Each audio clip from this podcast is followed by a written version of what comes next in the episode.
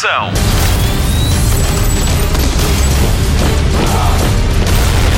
Hollywood Express.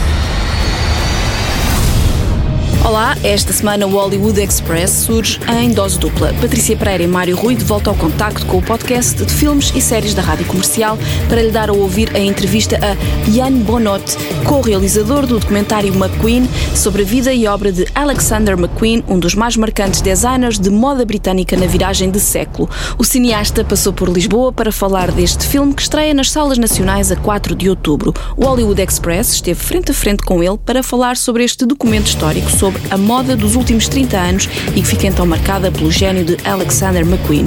Já sabemos como o filme acaba, com a notícia trágica do suicídio do estilista aos 40 anos, mas até lá, Ian Bonot e Peter Etedegui mostram-nos em cinco capítulos como é que Lee McQueen, filho mais novo de seis irmãos, a viver numa zona obscura de Londres, se transforma em Alexander McQueen, o maior nome da alta costura do Reino Unido. Hollywood Express. The original documentary on Alexander McQueen, the McQueen tapes. E quase que se poderia chamar assim, as cassetes McQueen, dada a quantidade de vídeos caseiros usados neste documentário, cortesia daqueles que eram próximos de Alexander McQueen e que foram cedendo partes da sua vida para que de certa forma também ele pudesse contar a sua história.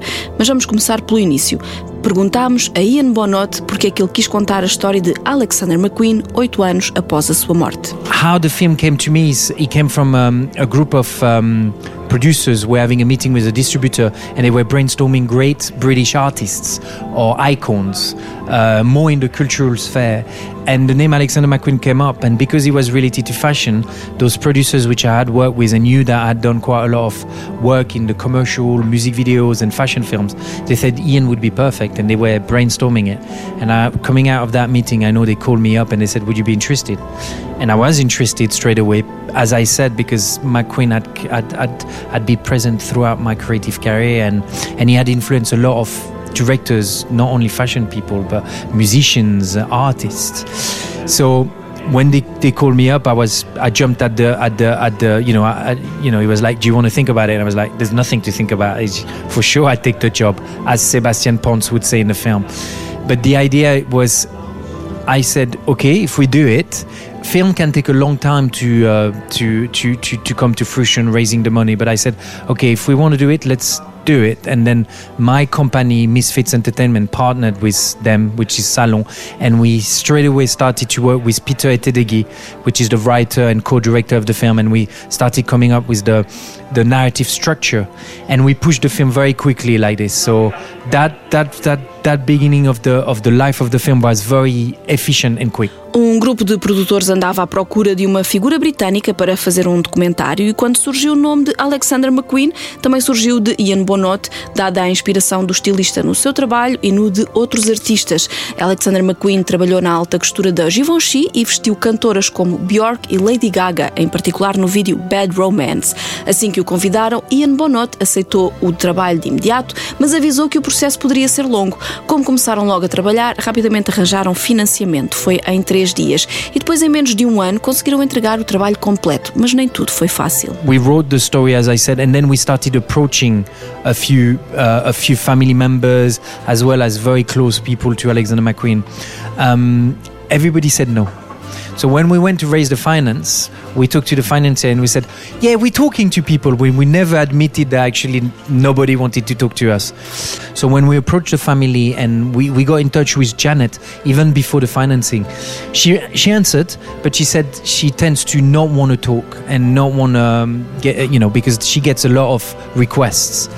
Um, so we let it to that and we carried on and we started talking to other people and we started to get other friends and, and, and colleagues involved and and bits by bits people were talking and said you know you can trust those guys. They're nice guys. So we started to meet more people not straight away in front of camera but we would have a lunch or take you know go for a cup of coffee or tea.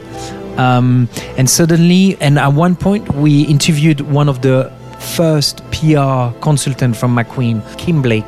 And Kim was still working with Gary James McQueen, which is the nephew and which is um, uh, Janet's son.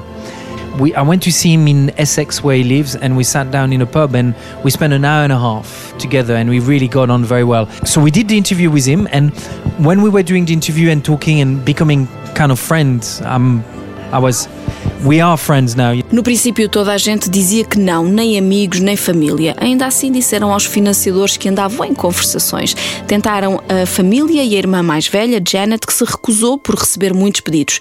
Ian Bonot explica que primeiro fizeram uma espécie de namoro. Iam almoçar com as pessoas, tomavam café ou chá e a pouco e pouco foram conquistando a confiança delas, até que tiveram um golpe de sorte. À conversa com Kim Blake, uma colaboradora mais antiga de Alexander McQueen, chegaram ao contacto com Gary McQueen, o sobrinho do estilista que chegou a trabalhar com ele, e foi ele que os levou a um novo encontro com a mãe, a irmã mais velha de McQueen, e foi assim que conquistaram Janet. E mesmo em cima da hora, ela aceitou os termos de utilização da entrevista e o seu depoimento foi incluído no documentário para se tornar numa peça fundamental para descobrir Alexander McQueen.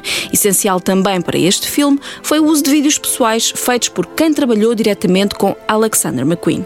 I think um, logistically it makes your job harder.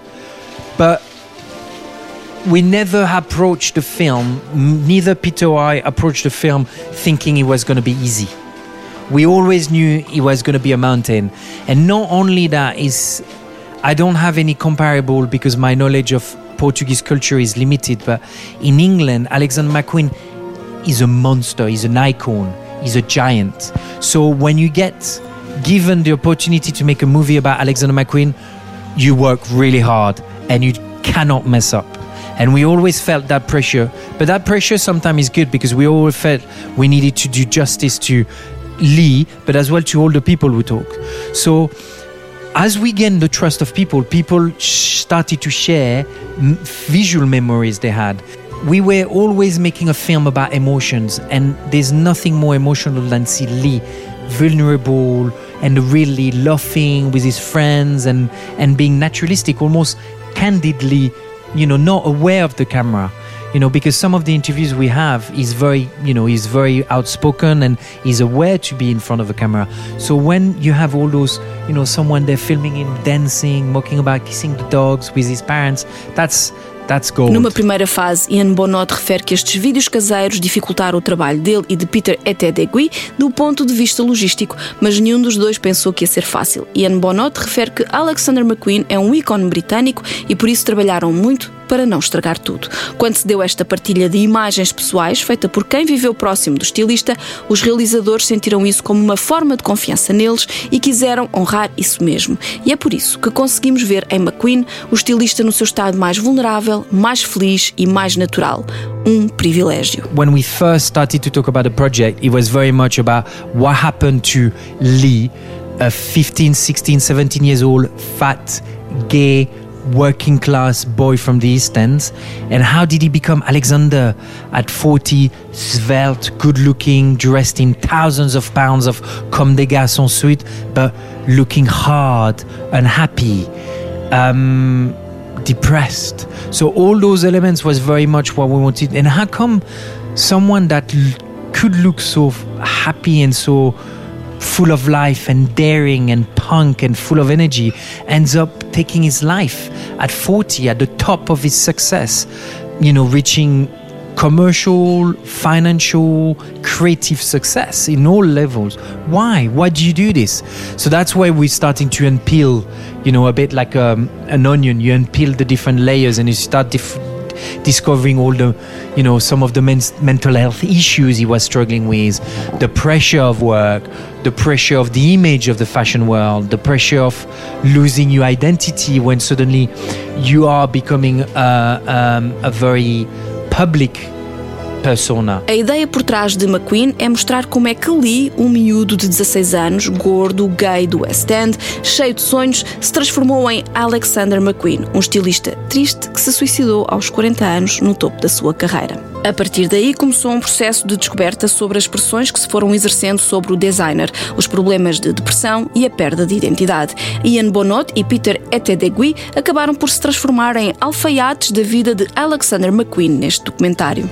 It's a, nice, it's a nice metaphor. Um, I think we craftsmen, I think Peter and I are very much emotion and and, and narr- narrative essential but at the same time we're passionate about the filmmaking tools. So for instance in the narrative we used uh, the five act structure of greek tra- tragedy.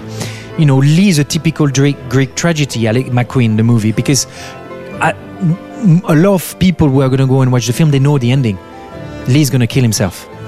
A lot of people might know that. So how do you reveal things when you know already the ending of the movie. And it's very much like Greek tragedy. It's about making a movie which is so emotionally involving that you forget the ending. That you want to forget it almost, that you hoping that what you know is not the truth. We tailored the picture to work on the music, almost like a music video.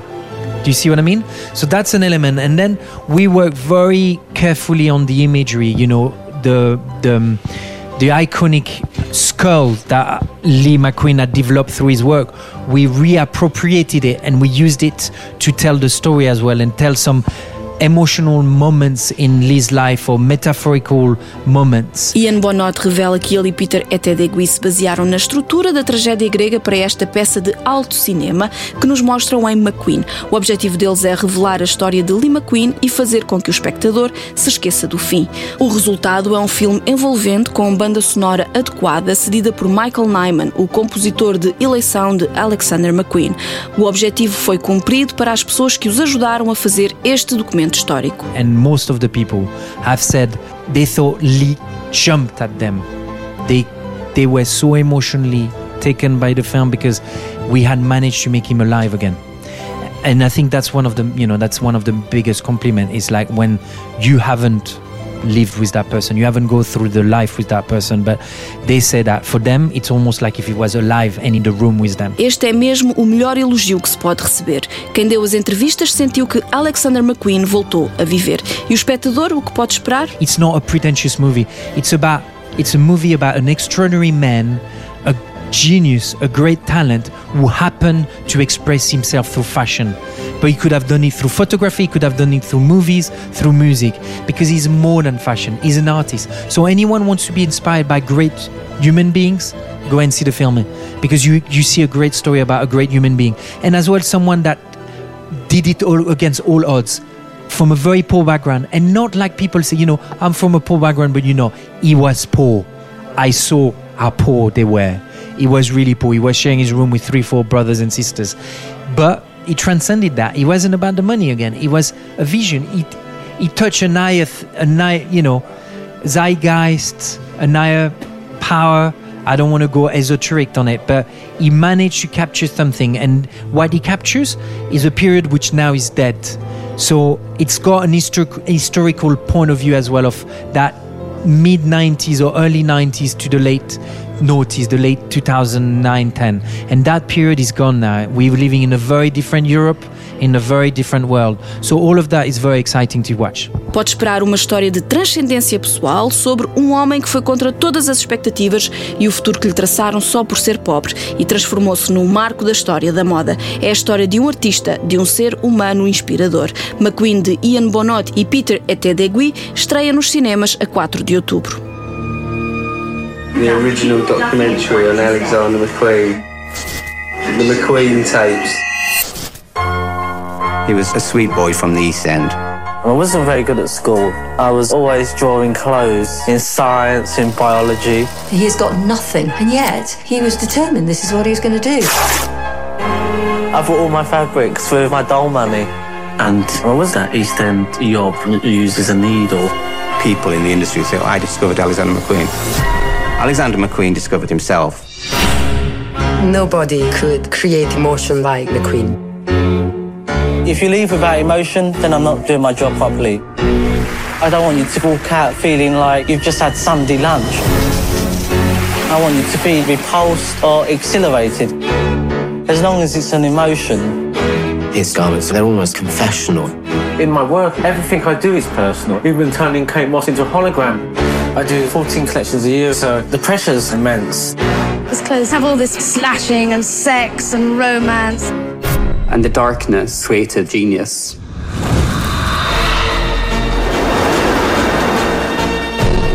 He made every headline. People were talking.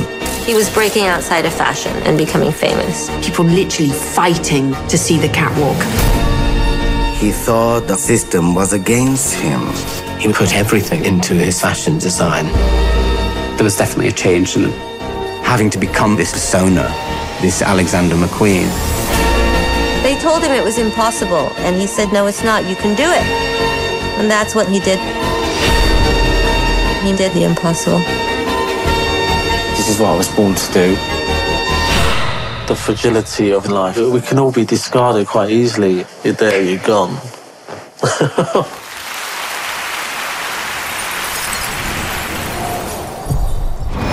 Hollywood Express. Final da edição extra do Hollywood Express, o podcast de filmes e séries da rádio comercial. Se gostou, dê-nos umas estrelas no seu agregador de podcasts e deixe um comentário. Obrigada por isso. O meu nome é Patrícia Pereira, na edição está o Mário Rui. Voltamos em breve, volte também. Até lá, bons filmes e bom surf no sofá. Luzes. Microfone. Ação.